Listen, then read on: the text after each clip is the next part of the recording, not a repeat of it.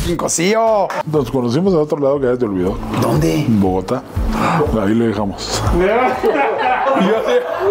Ese es otro ¡Ay, ya me acordé! Eso que sí iba a venir nomás porque sí. Claro, no, eres muchas gracias. amiga, mi amigazo. ¡Claro, ya me acordé! Mi vida va a cambiar. Porque recuerdo que yo tenía esa clara noción de que al venirme para acá este, iba a cambiar todo. El mascarito, o sea, yo leía las escenas y era una belleza, o sea, es el luchador. Es más, en mi casting yo les hice mis, mis poses de luchador y, oh, órale. Con Johnny Depp, el llanero solitario. Eh, Y hice un casting loco, me lo inventé con una pistolita de, de palo que traía ahí. Me puse una manada total. Y pasca, me quedo. Desde ese momento en que yo decidí que la experiencia cinematográfica era igual aquí y en China, yo dije yo, ¿amedrentarme? ¿De qué? ¿Se te ha acercado la gente del crimen organizado? La, frase más escalofriante que me han dicho, ¿eh? Nosotros somos los de a de veras. Pero cuando paso a recibir mi diploma, lo que sea, mientras todos los niños pasaban y los aplaudía, y la familia yo paso, y no me aplaude nadie. Porque no estaban. Porque no había nadie, ¿no?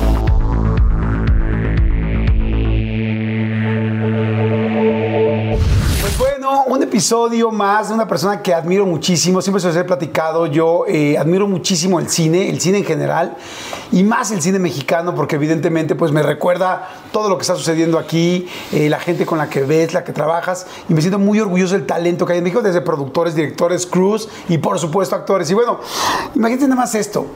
Más de 50 películas, 15 proyectos en televisión, teatro, muchísimo teatro, pero sobre todo, ¿cómo empezó y a dónde llegó? Porque empezamos en, bueno, en Matando Cabos, este, en Rudo y Cursi, track, track, track, Arráncame la vida, así, hasta ahora eh, Suicide Squad, la nueva de James Bond, este, una cantidad de películas nuevas y también internacionales, y la neta es que me siento muy orgulloso de poder platicar contigo, Joaquín Cosío.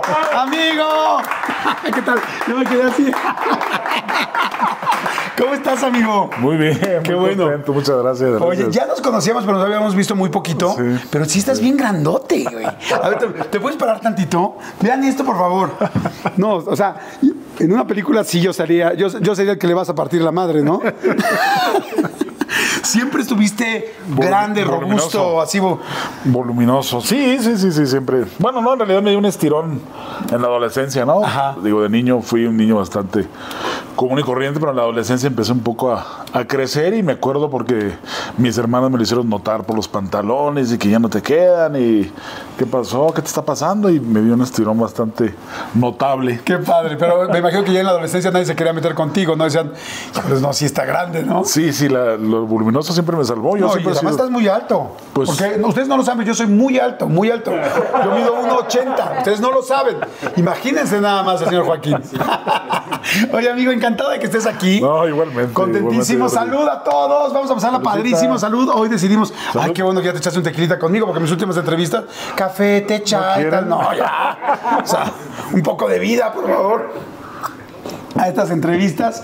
Oye, amigo, bueno, pues bienvenidos a todos. Ya saben, la vamos a pasar increíble. Tómense algo con nosotros, lo que sea, un café, un té chai, un tequila, un mezcal, un pulque, lo que quieran. Pero la cosa es que se diviertan, se la pasen bien y pasemos este momento entre amigos y de cuates. Joaquín, ¿cómo te dicen más? Cochiloco, mascarita, doneto. Ándale. ¿Cuál es el que más te dicen? Em, Evidentemente cochiloco. Ajá. Sí, la gente, sea, la gente de la calle, la gente que ves ahí en el metro, etcétera, te dicen- me dicen cochiloco. Ajá. Pero también mascarita en un segundo orden y Don Neto. Bueno, Don Neto en ciertos lugares pareciera como que lo vio un cierto sector. Ajá. ¿Sabes? Por ejemplo, hace poco en San Miguel de Allende, una oriental, una jovencita japonesa, o no sé qué sería, me vio y ¡Oh, Don Neto, Don Neto!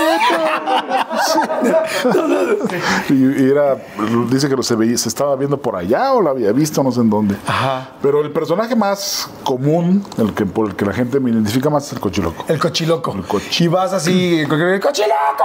Sí, sí, sí. Oye, y la gente no le gusta así que te diga así como que, dime algo malo, dime algo feo. Sí, sí, me ha pasado, me ha pasado, me pasó también. Me ha pasado en dos ocasiones. La primera, en, una, en un viaje en carretera, en un baño de carretera, eh, donde obviamente entré al baño, estaba en el mingitorio y el tipo enseguida, fue de las primeras veces donde me reconocieron, el tipo enseguida me ve y le dice, no, no es cierto, no es cierto. Puta, yo me quedé así como, ¿qué pasó, amigo? No, ¿Qué quieres ver, cabrón? O sea, Sí. ¿cómo? ¿Qué te pasa? No, hombre, usted es el que hizo el mascarita, es el mascarita, ¿no? Porque el mascarita fue anterior al... Claro. Y no le no le digas mascarita. No soporta que le digas mascarita. Es porque, peligroso. porque así es la película, así es la película. Sí, dice, no le digas digo. mascarita. Entonces te dice, tú usted es el mascarita. Entonces, en Madrid, siempre les digo eso, "Ah, es muy peligroso, no me digas así, por favor. ¿eh?". se, se quedan. Pero esa fue una de las veces donde me reconocieron por primera vez en, en el famoso mascarito. Una vez también en el, en el metro me, me siguieron unos policías. Yo noté que me estaban siguiendo en, en Barranca, donde es un metro muy alto. Que subes varias escaleras. Y yo noté que me andaban en un principio como atrás de mí. Y dije yo, ya, aquí, ¿qué va a pasar? Y al final, ya saliendo, era para lo mismo. No, hombre, usted es el, el que hizo el mascarita, ¿no? ¿Cómo le vas? Y me, pusieron un susto bastante, bastante serio. En otra carretera, en una, en una gasolinera, una señorita o señora así se me acercó para decirme, por favor, miénteme la madre, como le, miénteme la madre, te lo juro. Y yo estoy, no, perdóneme, discúlpeme, por favor. Pues ahí me tienes haciendo semejante barbaridad con la señorita, ¿no? Pero lo, lo pidió realmente y de manera muy ¿Y, y sincera. la mandaste a chingar a su madre bonito? Chinga. con mucho respeto. Oye, te digo algo, dentro de todo ahorita quiero platicar de un chorro de cosas, pero qué bien se te oyen las groserías. Hay gente a la que no se le escuchan bien. ¿Eres grosero en la realidad o no? No, no, no soy más que lo, digamos que lo, lo más común y corriente. No soy mal hablado propiamente, todo lo contrario, ¿no? Eh, me gusta mucho al- al revés, me gusta mucho hablar bien, encontrar las palabras. Pero me han dicho muchas veces que sí, que las palabras, las palabras me salen con fluidez y con tono, ¿no? Pues no sé, alguna virtud debería tener. Oye, a ver, tú naciste en Tepic, En Tepic, luego a Mexicali, luego a Ciudad Juárez. O sea, tenías como el triángulo de para las narcoseries listo en tu vida desde chico. Estuviste muy poquito tiempo este, en Tepic, naciste y te Sí. mudaste. Sí, nos mudamos. Sí, sí, por cuestiones de la familia, básicamente. Más bien, eh, mi madre murió muy joven y yo, eh, yo era, tenía un año, un año y medio cuando ella murió. Entonces yo me fui a vivir con unas tías a Ah, Nayarit. muy chiquito. Sí, muy chico. Al año y medio ya fallece y luego ¿De qué muere tu mami? me parece que de embarazo también, de parto. Ok. Fuimos, nu- somos ocho, al parecer íbamos a ser doce en total, o sea, tuvo muchos, eran los, esos tiempos, ¿no? Sí, de, mucho, de muchos hijos. Sí. O sea, son ocho reales de tu mamá Marina y de tu papá. Me sorprende mucho. que digas, Pocas veces la gente sabe que se llama mi mamá Marina. Claro. Sí, mi mamá Marina. Sí, fuimos eh, ocho vivos y el resto que murieron, ¿no? Y tu papá entonces te dice, ok, te vas a quedar a vivir con tus tías Exacto. al año y medio. Bueno, más bien mi padre, después de todo la- el desastre o el desbarajuste familiar, donde mi madre muere, mi padre, por otras circunstancias, tiene que emigrar. De hecho, un poco antes de que ella muriera, él se va a la frontera, como era costumbre, como todavía, ¿no? De Nayarit se va a la frontera, mi madre se queda y muere. Y a mí, como no hay ni padre ni madre, me acogen mis tías, unas tres viejitas. ¿Veías a tu papá o no? Porque se había ido, se había ido a trabajar a Estados Unidos. Sí, se fue, hizo, rehizo su vida. Ok. De alguna manera la hizo allá de nueva, de nueva cuenta. Se instaló en la frontera y volvió a hacer. Es toda una novela. ¿eh? ¿Otra familia? Sí, otra familia. Pero a ver, entonces, y entonces tú te quedas con siete herm- hermanos. Ajá. ¿Esos dónde, dónde se quedaron? Ellos se quedan en Mexicali, empieza ahí la migración rara y yo me quedo en Nayarit con las señoras. Tú eras el más chiquito. Por ser el más chico, exactamente. Ajá, Por ser ok. el más chico me quedo con ellos. ¿Y los veías a tus hermanos o no? No, no, no, no, no. Yo los dejé de ver. Mejor dicho, no los vi, al igual que mi padre, hasta que los reencuentro ya, que estaremos hablando, cuarto de primaria, quinto, que son nueve, diez años, Wow. 11 años, algo así.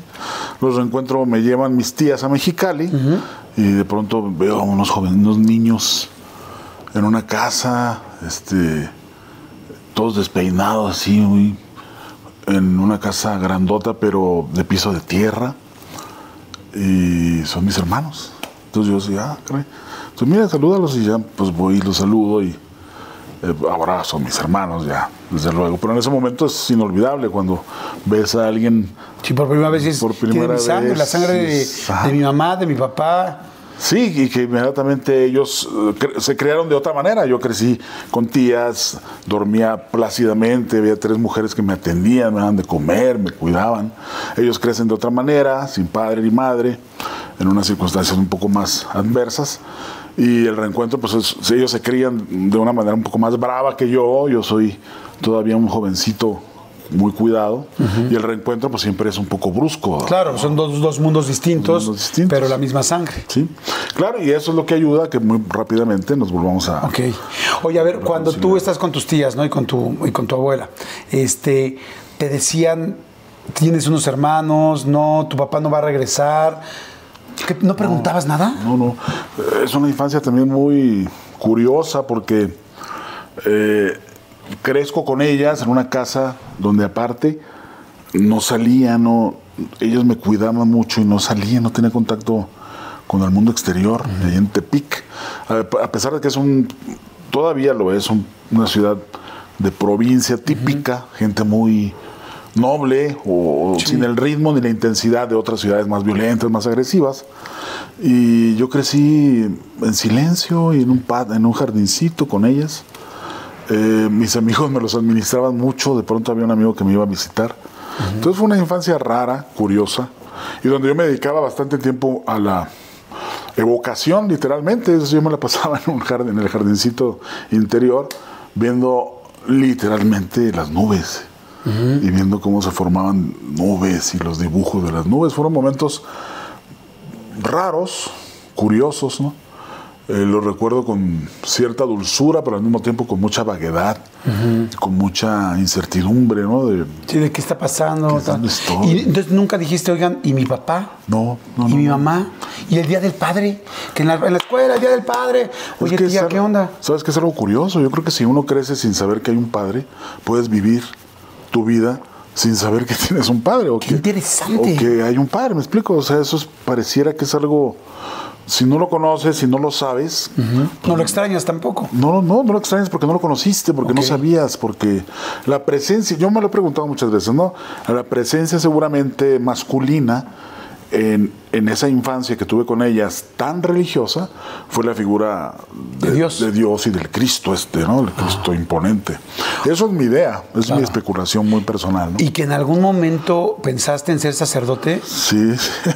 ¿Cómo crees? investigadores. Pero sí que bueno que le chupes porque pues ahorita vamos a hacer la comunión. y en la comunión pues hay un poco de vino y pues vamos a entrar aunque sea aquí. O sea, pero ¿qué tan religioso eras? No, muy religioso, muy, muy. Digamos, mis ¿Ibas a mis- misa? Sí, sí, claro. Mis tías, todos los días ellas iban a misa muy temprano y evidentemente yo fui muy religioso. Yo iba a misa tres, cuatro veces a, a la semana, una cosa ¿A la semana? Sí, sí. No, si eras cliente frecuente. Sí, sí, pues iba con ellas. Llegué a ser hasta estos que tocan la campanita. ¿Monaguillo? Monaguillo. Fíjate, ¿quién se hubiera imaginado el cochiloco de Monaguillo, no? O sea, así con el padre, síguele, sigue alargando la misa y al rato vas a ver, ¿no? Oye, ¿y Sí, te sí, confesabas? Claro, ¿Cuáles eran tus pecados en ese momento? Claro, te- te- también te Dímelo, platico, te, te platico que era, era, tenía que confesarme, yo creo que me confesaba dos veces a la semana. Y era tal la cosa así de que yo llegaba sin pecados.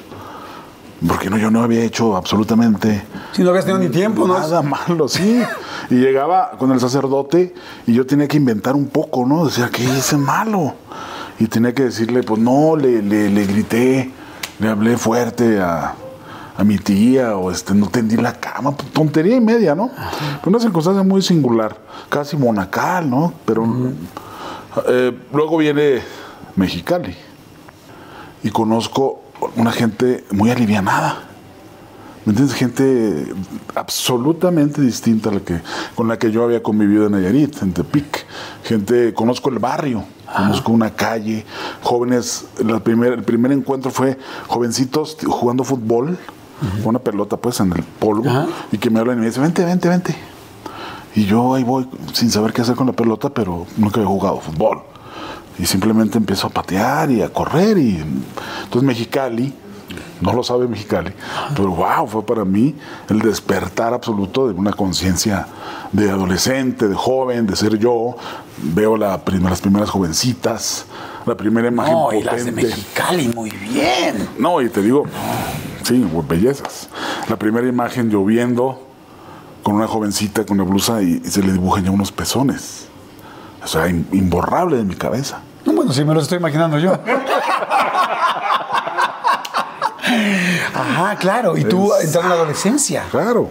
Y con todo ese antecedente una, de una infancia encerrado, sin contacto. Entonces, ah, fue así de decir, ¿qué es, ¿qué es esto? Y dices no? 14, 15 años, está uno en completamente la adolescencia, todo el cuerpo está cambiando, las hormonas se, se te salen por las orejas. Entonces, Mexicali es el gran encuentro conmigo mismo, con mi propia carnalidad, ¿Tuviste novia en Mexicali? No, no que pasara ya algo más, pero No, eh, una de mis primas era siempre una atracción muy fuerte por su. Ahí estoy igual que tú.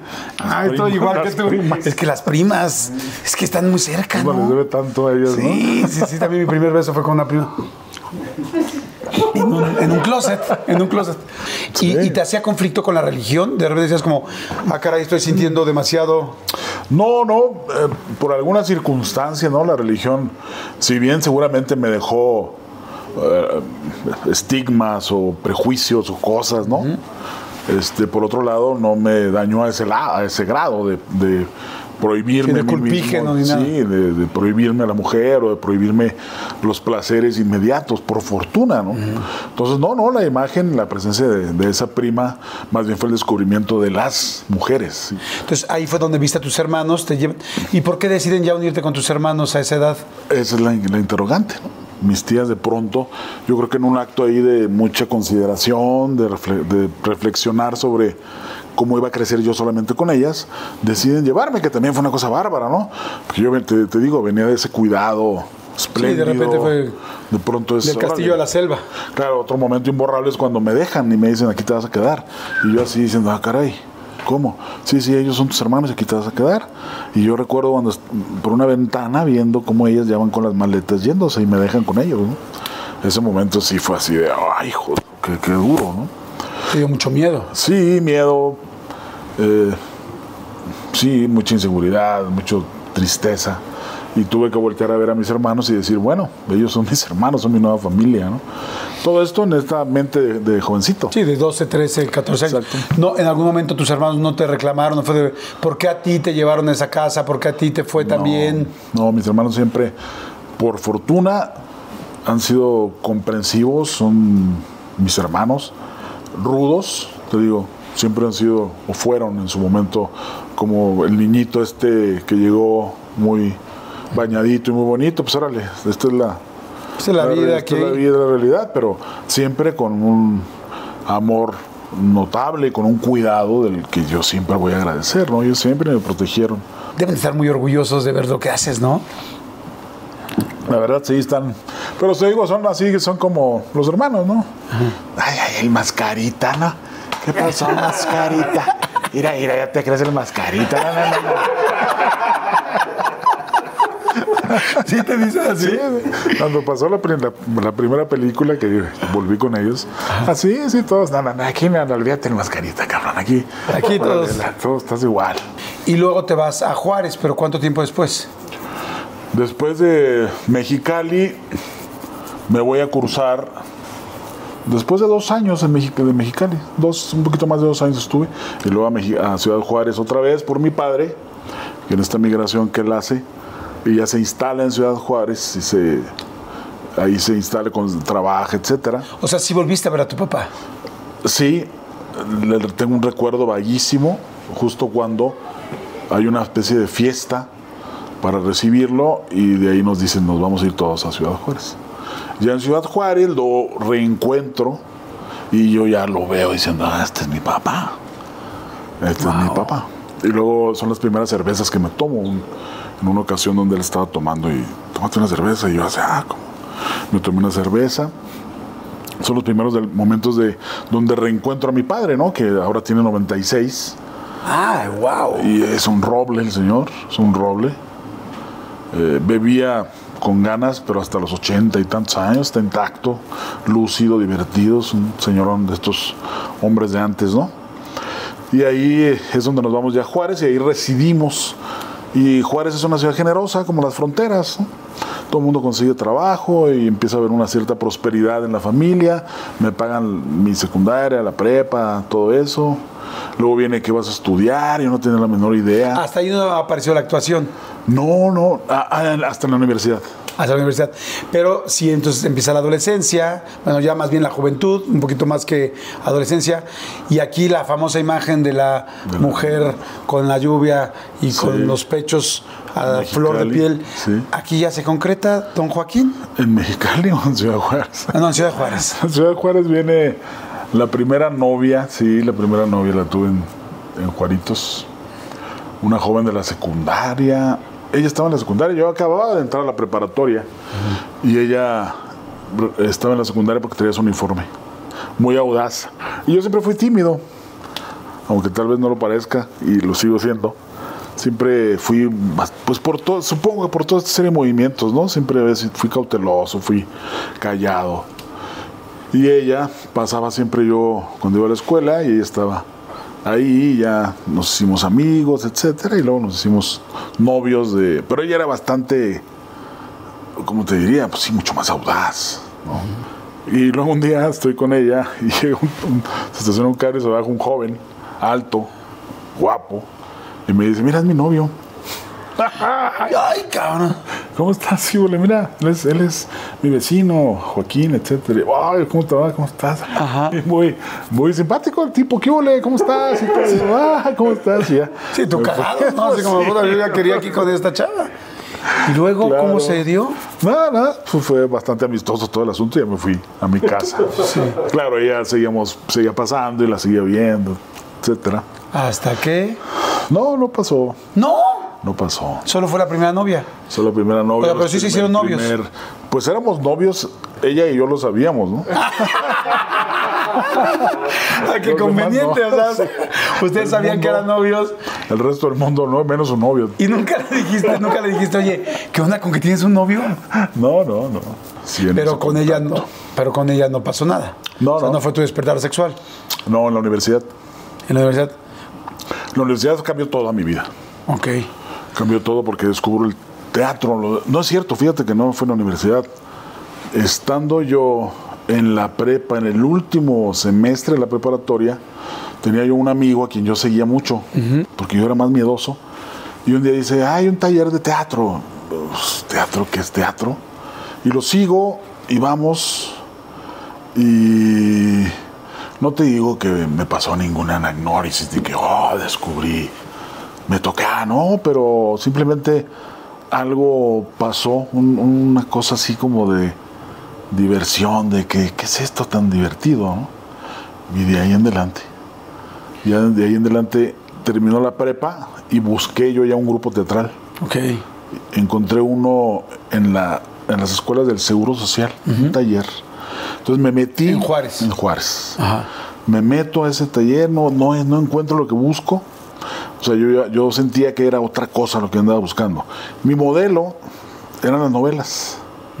O sea, las novelas yo las veía y decía, no, esto no es cierto. Algunos, claro. Enrique Lizalde, por ejemplo, ese era un genio. Enrique Lizalde era, eh, ¿por qué no actúan como él, no?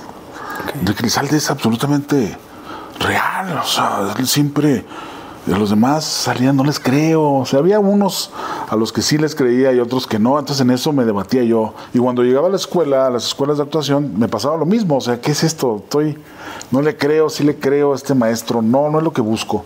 En la universidad, eh, llega de pronto al salón un joven al de pelo alborotado y dice, eh, estoy invitando a los jovencitos jóvenes a un taller de teatro, los que quieran pasar. Y, y como que digo, ah, que este tipo sí se ve interesante. Y voy a ese taller y ese maestro se convierte en mi maestro teatral, se, se llamaba Octavio Trías, también murió. Octavio Trías, y él descubre, o coincido con él en este teatro mucho más vivo, real, violento.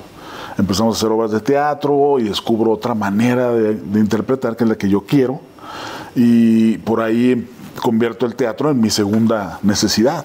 Porque tú estudiaste comunicaciones, ¿no? Comunicación. Estabas estudiando en la universidad Exacto. y empieza a pasar todo, todo esto. Como Todo dices tú, no fue una epifanía de aquí, de aquí soy, pero esto me gusta, me siento bien y quiero empezar. Entonces, entonces realmente no tomaste clases de, de actuación. No, no, no, nunca he tomado. Porque ya el taller era ya para hacer la obra. Sí, exacto. Sí, sí, eh, entré con él y empezamos a hacer teatro, hacerlo así, de manera... Sí, lo ibas, lo ibas sacando, haciendo y sintiéndolo. Sí. Oye, que llegaste a ser director de la carrera de diseño gráfico. O sea, eres director de la carrera. Salud Salud. por todas las generaciones que se formaron bajo, bajo mi dirección. Imagínate por favor a la gente que de repente dice, no, sí, oye, el cochino, no, no, no, Joaquín Cosío fue mi director de carrera. Sí, ya en ese tiempo era licenciado, Ok. era licenciado Cosío. ¿no? Licenciado Cosío, ¿podremos hacer esto? Y no te imagino encabronado. ¡No! Ay, cabrón, no. Sí, Te saliste de la rayita. Era, era, no, era, era, tenía la idea de ser un maestro, este, buen maestro, ¿no? Porque fuiste director de la carrera, pero también fuiste maestro. Sí, primero ¿Cómo eras como maestro? Empecé como catedrático, digamos. Entrabas así es. Mi nombre, No, sí, Joaquín Cosío. Fui, tenía yo mucho entusiasmo por hacer cosas, este, bien hechas, ¿no? Entonces me bus- buscaba yo dar una cátedra interesante. Y tuve éxito como, como maestro, ¿no? Tuve éxito. Pero entonces, ¿y el teatro en medio al mismo tiempo de las clases? Sí, sí, sí. Y hay otra cosa que a lo mejor no sabes, la poesía. O sea, yo escribí poesía, pero todavía como alumno, porque yo fui maestro de la misma carrera de comunicación, de la misma universidad donde estudié. Ahí cono- hay un, un joven poeta, que ahora es un poeta conocido, que él me ve y, y pone un periódico mural y dice, pongan aquí sus poemas y yo pongo ahí mis cositas y él me invita a un taller literario. Te hablo de esto porque ese taller es de lo más importante que me ha pasado en mi vida, de lo que, donde da mi vida también otro cambio mental. Y con ellos empiezo a conformar este un pensamiento crítico así sobre que no todo lo que escribes es importante, que me ayuda mucho para mi carrera como actor y para toda mi vida. Eso entender que no porque escribes tres líneas, esas tres líneas ya son un poema y aprendes a decir esto no sirve y a romperlo, ¿no? Y eso siempre me lo llevé al teatro para darme cuenta, por ejemplo, que los primeros eh, ensayos no te iban a dar el personaje y que el personaje siempre está más allá, más allá y que el personaje de hecho es inalcanzable. O sea, el personaje no, no lo alcanzas nunca, ¿no? Esa invención que, que hizo un dramaturgo, un escritor y que un- es algo a lo que siempre aspiras y que actuar es una aspiración. ¿no? O sea, como que siempre estás, siempre hay algo más que podrías hacer. Claro, siempre estás en la búsqueda de ser más verdadero, de encontrarlo, de encontrarle otro giro, de no es inacabado, pues no tiene fin el personaje. Y eso lo, lo- saqué de ese taller literario. Y la crítica para decir esto que estoy haciendo, por favor, esto no sirve, no seas, no seas payaso, ¿me entiendes? Eso de pararte y de hablar. Por eso de pronto la televisión o las telenovelas no han sido lo que más me ha dejado satisfecho, porque ahí es un poco sencillo, ¿no? Entre comillas. es, es como el, el personaje sencillo, es bidimensional, muy sencillito, no tiene demasiado conflicto, habla y dice la verdad generalmente, en fin, todo un asunto muy, muy divertido que yo aprendí en ese taller. O sea, tú cuando estás haciendo un personaje, el que sea, estás diciéndole, vamos a matar a tu hijo, por decir algo, ¿tú realmente lo estás pensando? Sí, claro. Esa es la, esa es la pretensión. O sea, tú lo estás pensando, estás viendo a la persona, estás imaginando a su hijo y dices, te voy a lo voy a matar. Sí. No estás repitiendo un texto, Sí, no. estás en él. Estás diciendo la verdad, es decir, es la aspiración. Es la aspiración de decir la verdad. Por eso también actuar de pronto es un conflicto casi moral. Cuando digo la verdad. Cuando estoy diciendo la verdad y cuando Claro, sí, porque normalmente estoy diciendo cosas que no son la realidad, que están en un texto, pero yo lo estoy sintiendo real. Entonces entra un gran conflicto ahí. ¡Salud, amigo! ¡Qué rico! Muchas gracias, Jordi. Oye, ahorita me estabas platicando en el, en el refil, me estabas platicando cuando fuiste a grabar este Suicide Squad, ¿no? El Escuadrón Suicida. Oye, ¿sí está guapérrima Margot Robbie? Indudablemente, no sé si, no sé si alguien lo duda. Sí, claro. Es un bombón, belleza, ¿no? Es un bombón, pero ¿Y es linda? Encantadora. No me digas. Encantadora, amable, súper. Sí, es excepcional, realmente. Por eso son grandes actores. Claro, sí, no, o sea, porque chavas guapas en el mundo, pues debe haber bastante. Bueno, no debe, hay bastantes. Y entonces, ¿por qué llega ahí, no? Claro, claro, y es todo el, por fortuna todo ese elenco de puros actores de primer nivel, formidables compañeros, ¿no? Y siendo yo un actor, yo no sé ni cómo llegué, pero evidentemente pues un actor extranjero, etcétera, y todos ¿Quién te cayó muy bien? Dijiste, amables. Qué buen pedo es este güey. Idris Elba. ¿Idris Elba? Idris Elba, sí. ¿Buena onda? Un actor negro en- enorme. Buenísima onda, buenísima onda, sí. Ajá. Estu- estupendo. Todo el elenco, te digo, formidable. Idris Elba, extraordinario. Bueno, te he de contar que me toca torturar, ni más ni menos que a, a Margot en la película. Amigo, eso me quisiera. Invítame esas. la, la- la tengo que torturar y para que veas la, la calidad de actriz. Entonces la tenía que la cuelgan, ¿no? Y tenían a su Stone, que por cierto eran dos Stones, Su doble. Ajá. sus dobles, que eran igualitas que ella, y ella prefiere hacer su escena. Entonces Ella dice, dijo, "Yo la hago". Sí, yo la hago, ¿no? Y significó amarrarla de aquí y tenerla colgada un rato y luego yo estoy, yo estarla hostigando y violentándola y la chava se aventó sus escenas. Se lastimaba un poco, o sea, Sí, se lastimaba, sí, sí, claro. Se le notaban lo, lo- los, lo rojo de los aros que tenía ahí. O sea, sí, no, no fue una escena sencillita. Wow. Le costó trabajo. Me regreso, ahorita vamos a platicar de Suicide Squad y me platicas cómo llegaste a todo este asunto y a la de este, James Bond, que también está bien interesante todo este asunto. Este, que yo te voy a decir algo, qué padre Suicide Squad. Yo quiero saber de Mascarita, yo quiero saber de, de, este, de Matando Cabos. A mí me, me fascinó el infierno.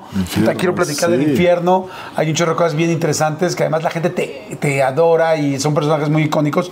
Pero bueno, me regreso rápido, ¿no? Entonces tú entras al taller, estás en el taller de actuación, ya estabas siendo maestro, ya habías estudiado comunicaciones, ya eras director de diseño gráfico en la universidad. Finalmente va un director, un, buen, un gran director de México, que es Luis de Tavira, un director muy prestigiado, y va a montar una obra sobre un personaje de la revolución que se llamó Felipe Ángeles, y para esto eh, necesita, todo ocurre, el juicio de Felipe Ángeles ocurre en Chihuahua, y el señor director dice, bueno, yo necesito actores chihuahuenses, porque el tono, etcétera, necesito actores de Chihuahua.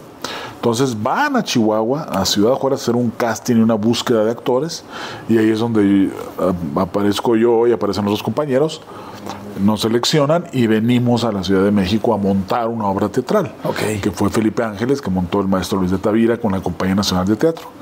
Y ahí, pues obviamente fue decir, este, ¿qué haces? ¿Te vas? ¿Te regresas? ¿Te quedas? Y yo decido quedarme, ¿no? Eh, hace- Haces la obra ya, les va bien en la obra, normal. Sí. Al final no tenías trabajo, no, se acabó la Sí, obra. Estaba de maestro. Ah, sí, no, me refiero que en México no tenías trabajo Ah, de sí, no, no, claro Se acaba la obra y tal. Y en Ciudad Juárez eras director de una carrera y maestro. sí, sí, sí. O sea, de alguna manera te das tu vida pues, resuelta. Sí, claro. ¿Cuántos años tenías? Es 27, 30, tal vez. O sea, ya no eras ningún ocurre. chavito. 2001. Estamos hablando del 2001. 30 años más o menos. Pues sí, tengo 59. Por ahí, 2001, Ok. 2002. Y entonces a los 30 años decidir, Decido venirme y dejar un futuro promisorio que tenía en Ciudad Juárez, ¿no? Ma- Maestro catedrático, la vida resuelta, tenía mi casa ya. Tenía... ¿tenías novia en ese momento? Sí, sí, tenía novia. ¿Qué le sí, dijiste? sí, sí. Porque luego no les gusta. No, le dije, lo recuerdo, eso sí lo recuerdo. Este, ella es, ella es muy, de carácter muy recio, seguramente si menciono su nombre se va a enojar. No, ¿para qué nos metemos ¿para en problemas? Le mandamos un beso nada más. Pero sí le dije, ¿sabes qué? Me voy, me voy, ¿Y qué te me dijo? voy a ir. Y, y ah, ella muy amablemente dijo, ah, qué bueno, que te vaya muy bien. Vete, vete. Y yo le dije, mi vida va a cambiar. Porque recuerdo que yo tenía esa clara noción de que al venirme para acá, este, iba a cambiar todo. Y se lo digo, va a cambiar todo y seguramente ya no voy a regresar. Y ella como muy tranquila, ¿no? Bueno, está bien, vete, que te vaya muy bien, y ya. Simplemente nos dijimos adiós. Adiós. Pero sí era una novia que sí, sí estaba yo bastante Sí, estás muy enamorado. enamorado de ella. O sea, si te dolió. Sí, sí, me dolió dejar Juárez, sí, por supuesto que me dolió por todo. Por la novia, por mi trabajo, porque tenía toda la vida ya, porque tenía, en ese momento sí era como para decir, ahora sí sigue, disfrutar un poco de todo lo que has hecho. ¿Terminaron? O sea, dijeron, terminamos hoy porque ya me voy. No, o, no, o no. quedaron en todavía nos vemos. Sí. Seguimos siendo novios a larga distancia. Sí, ella fue de hecho todavía a México en algún momento y ya en México fue donde ya dijimos, sabes que esto no va, No va a funcionar. no va a funcionar, no va a servir nada. Ok, llegas a México, haces la obra este, Felipe Ángeles. Ángeles. se acaba la obra, no tienes trabajo.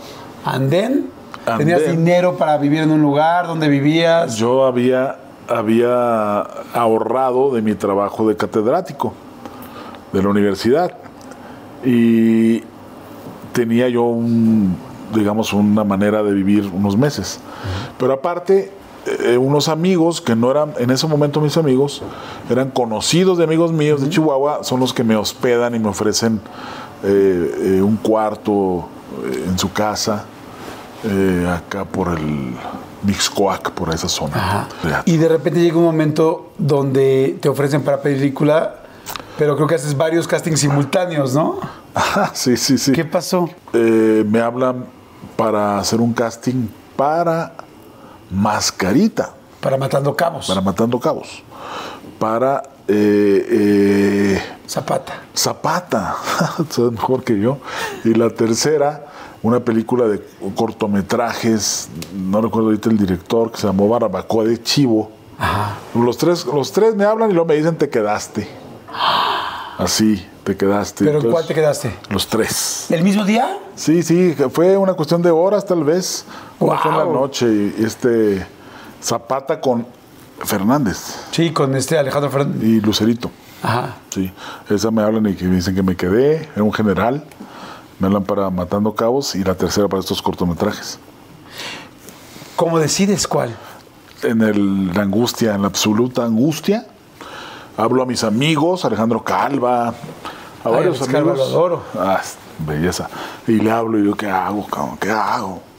No, no, no, pues, este, Arau. Zapata. Arau, Zapata. O sea, ¿cómo estás pensando? Claro. No, pues, puta madre, estoy hablándole a todos. Zapata, Zapata, Zapata. El que me gusta es Mascaritas, que no han leído ustedes a Mascarita. Mascarita son directores, eh, lo produce, nadie conoce al.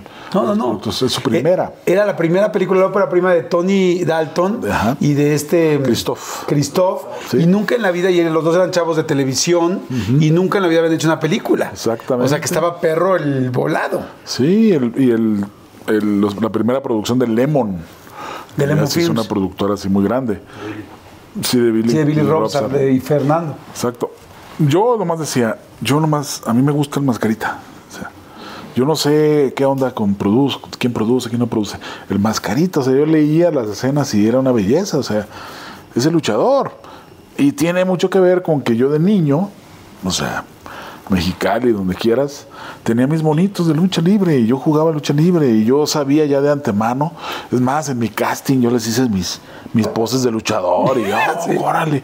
Entonces yo ya sabía, yo tenía ya una conexión natural con el luchador, con el famoso mascarita. Y tu intuición te decía, haz esta. Claro. Porque les voy a decir una cosa, perdón que te interrumpa. Sí.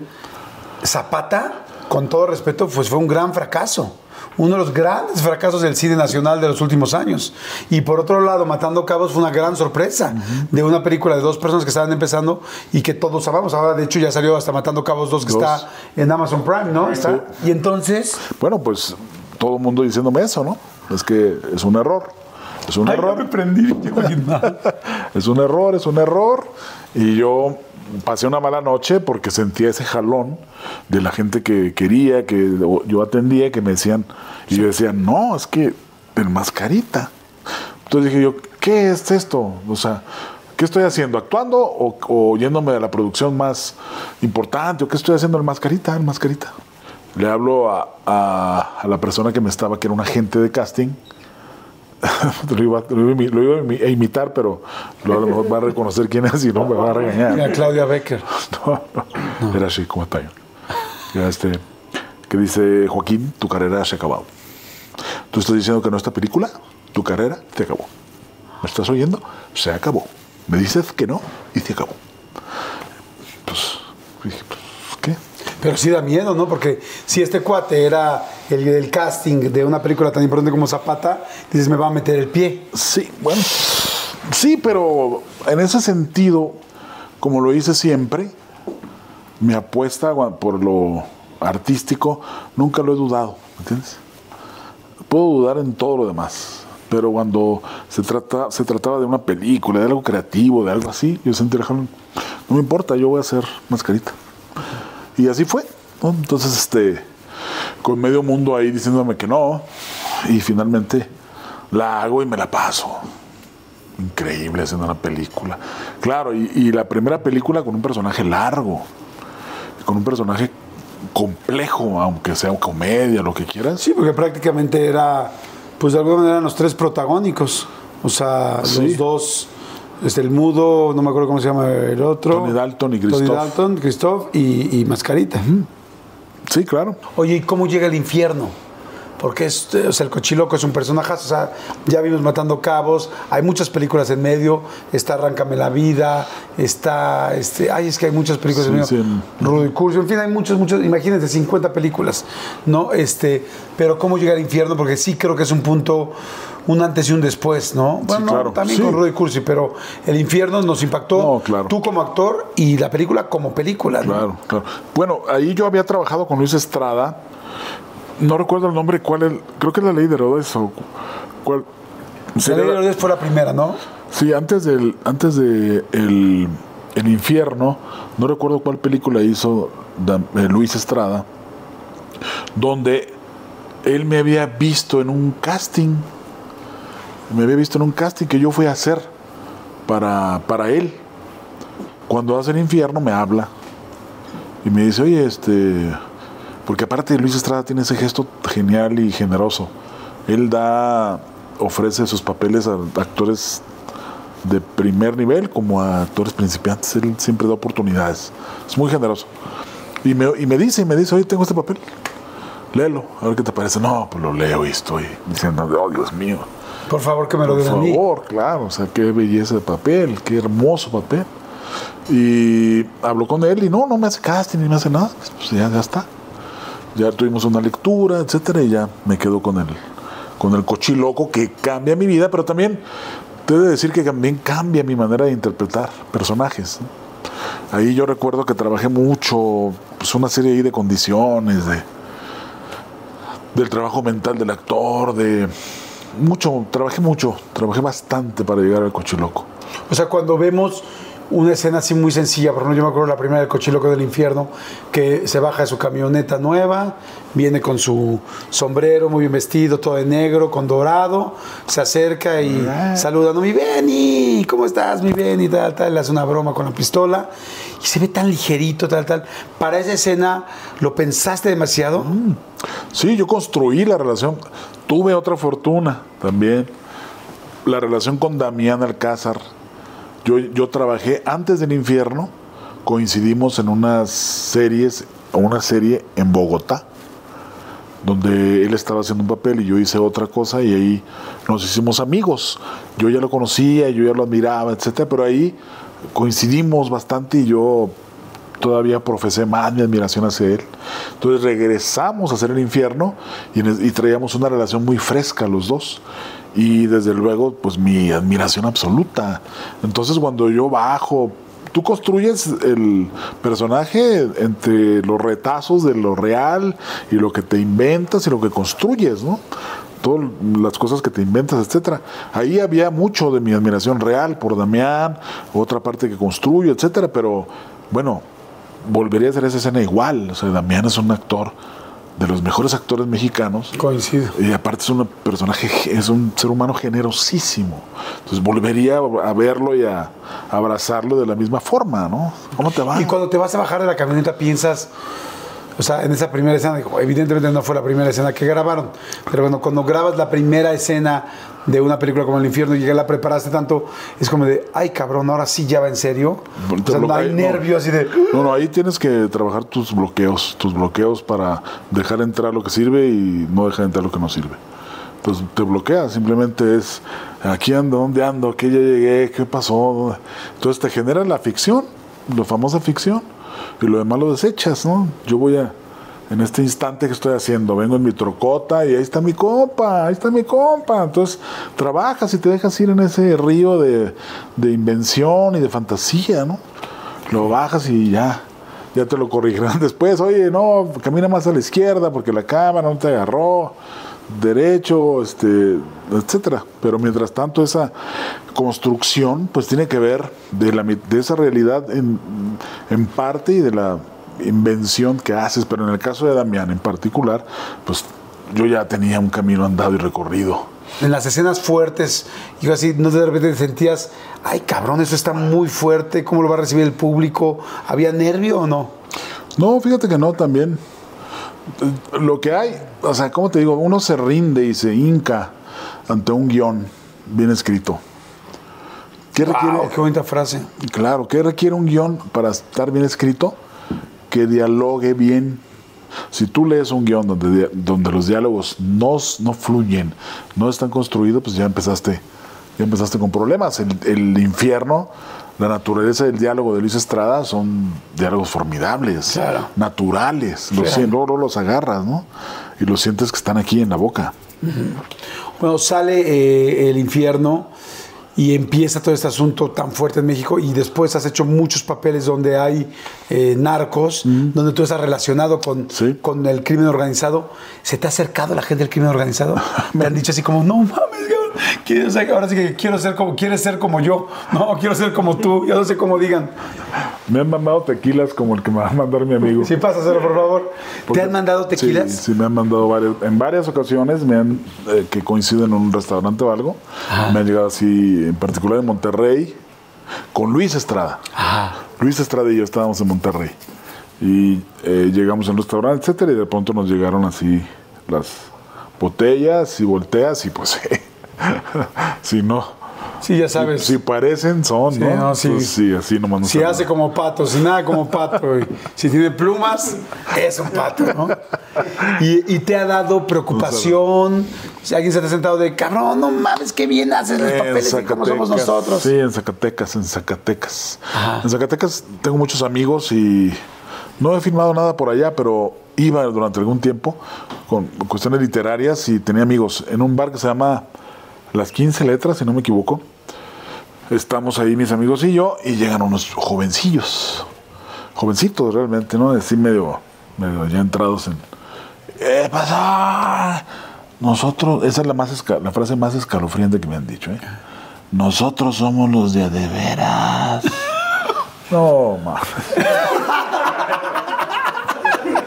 No, pues yo, gracias. Gracias, ¿qué te tomas? ¿Qué quieres?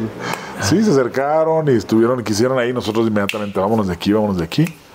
Y ya nos fuimos, ¿no? No pasó nada, no pasó nada. Ese fue, ese ha sido uno de los momentos más. Hay otro en Juárez, perdón. En Ciudad Juárez, donde en una, en otro bar, todo el mundo va a pensar que me lo paso en bares. Pero bueno, restaurant bar. en un restaurant bar. Y donde se me acerca también un hombre, un tipo que no lo voy a olvidar, un rubio, muy bien, muy elegante y muy bien vestido. Y se me acerca y le me dice, ¿qué huele? Y yo así, pues, alguna gente me saludaba. En ese tiempo yo no había hecho ni siquiera películas, ¿eh?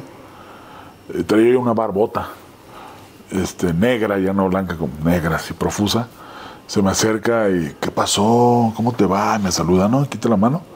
Y él así, ¿qué pasó? ¿Cómo te va? ¿Qué dices? Y yo digo, ah, ¿no te soltaba? No me soltaba, ¿no? Y así fuerte. Entonces yo. Como yo ahorita.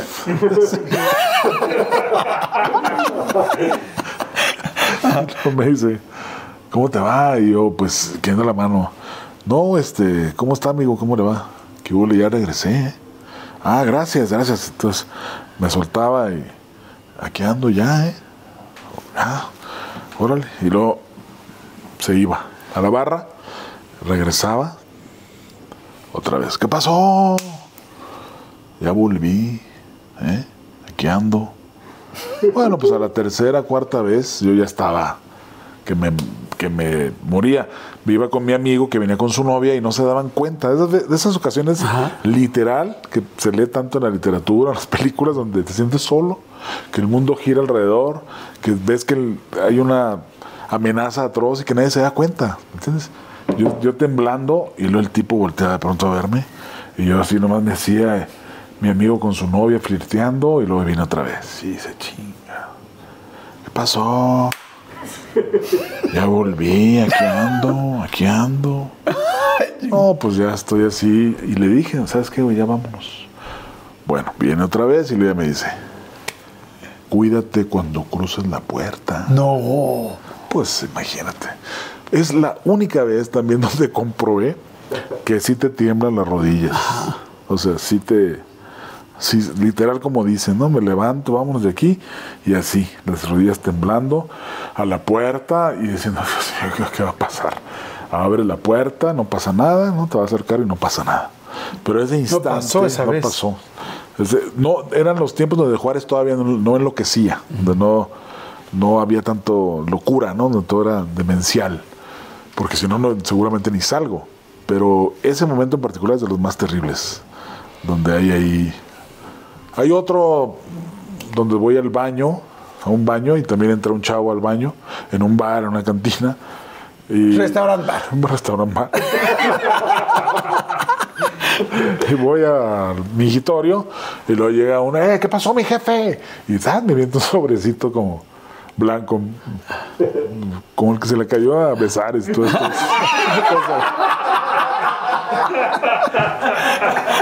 Me lo avienta. ¿Qué pasó, mi jefe? Pase, sí, cabrón.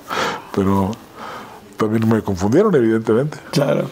Qué cañón, ¿no? Sí, sí, son momentos, o sea, donde dices tú, yo no soy. O sea, quieres gritar y convencerles. No, yo no soy. yo Sí, es como soy. solo un personaje. Sí, sí, no me confunden, me estás confundiendo. Oye, Joaquín, te quería preguntar, ahorita que estamos hablando de las filmaciones y las películas, eh, las pistolas de las películas, ¿qué tan reales son? Ahora que ha habido accidentes y todo este asunto, ¿te da atención? ¿No? ¿Has sido una persona de armas? ¿No? No, no, no soy de armas. Y ahorita no me ha tocado hacer ninguna película con armas después de la de, este- de estos incidentes y de todo, de que todo ha cambiado. Pero he usado bas- bastantes, ¿no? En el infierno, esta película hago de pronto el cochiloco agarra una ametralladora y dispara. Y esa al menos, obviamente son salvas, pero recuerdo perfectamente que en la escena la disparo y me tuve que aguantar porque me empezó a quemar del, de lo caliente que se puso y me aguanté, me aguanté, me aguanté porque estaba la toma, ¿me entiendes? En acción. Y así quedó. Pero últimamente no, no he utilizado. O sea, son reales, pero les pueden salvar. Sí, son. Algunas son eh, fake, son ficticias, pero ya traen todo el mecanismo para la salva. Siempre son de salva, ¿no? Siempre. Y de hecho, siempre hay un protocolo. Yo no sé qué habrá, habrá pasado en, en el incidente El de Alec Baldwin, ¿o cuál? de- de Alec Baldwin, pero siempre hay un protocolo donde te habla el, ar- el armero que se llama Armero. armero y te muestra la pistola y te dice, mira, aquí está. Te enseñan el arma, te la desarman, de hecho, te muestran el, el- el interior y te dicen, no hay nada, ¿no? La cierran y te la dan. En realidad fue muy extraño el accidente de ellos. ¿Cómo llegó Narcos? ¿Y cómo te sientes con, con Don Neto y con ese personaje? Ah, me siento muy... Don Neto me parece que es uno de los personajes más divertidos y más... eh, ¿Cómo podría decir? Más simpáticos que yo pude haber construido, ¿sabes?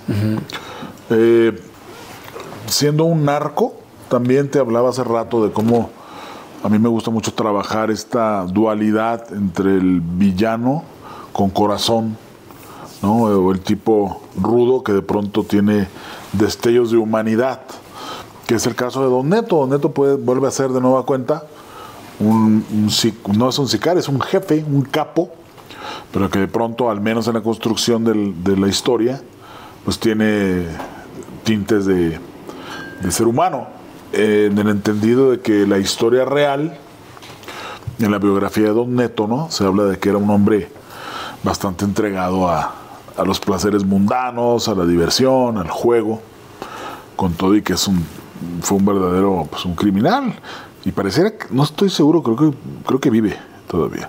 Y vive, este, Nada más no demos la dirección. pues ¿no? para qué. ¿Nunca te ha hablado alguno de los personajes que todavía esté vivo? No, no, no. Me habían dicho, me, eh, me dijo uno, un, un personaje del staff cuando estábamos que Don Neto estaba contento. Un comentario que no quise ni siquiera entrar en Honduras ni cuestionar nada. No, hombre, Don Neto está muy contento. pues está muy. ¿Le gusta cómo hace su personaje? Sí. Claro, pues el personaje que hago es en realidad muy divertido, ¿no? Muy lejano de, de lo tortuoso que era el Don Neto original. Oye, y luego empieza el cine internacional, Hollywood. ¿Cuál fue la primera que te llaman este, para hacer algo internacional? Es una serie, ¿sabes? Primero es una serie de televisión que se llama Gente Fight. Gente, porque tiene las dos palabras, una en español y una en inglés, Gente Fight. ¿Qué quiere decir? No sé. Gente Fight. Pero es, la, la serie, es una serie donde me llaman para interpretar a un personaje hispano. Ya antes me habían hablado para hacer trabajos de voz, eh, curiosamente, trabajos de voz en, en, en varios doblajes que he hecho, ¿sabes? De los que yo ubico Ted, el osito este, el oso cabrón, El osito mal hablado. el osito mal hablado, eres tú, la serpiente de rango. De rango, sí. Yo el día que te conocí y hicimos doblajes en la misma película, en Rango, yo hago dos personajes muy chiquitos que son los topos y, y ahí tuve la oportunidad de conocerte y la verdad es que estuve fascinado de poderte conocer. Y, pero, pero sí sé que el... Nos conocimos de otro lado que ya te olvidó. ¿Dónde? En Bogotá. Ahí le dejamos. Ese es otro ¡Ah, programa. ya me acordé! Es otro programa. ¡No, güey! ¡Eres tú, cabrón! ya me acordé, sí es cierto. ¡Qué chingón! ¿Cómo crees que dije que sí iba a venir nomás? Porque sí. Claro, no, muchas gracias. amiga, eres mi amigazo. ¡Claro, ya me acordé! Oye, bueno, cambiando de tema, ¿no? Sí, es cierto, ya me acordé. Estabas filmando algo allá. Sí, es cierto. Oye, bueno, en fin. Este...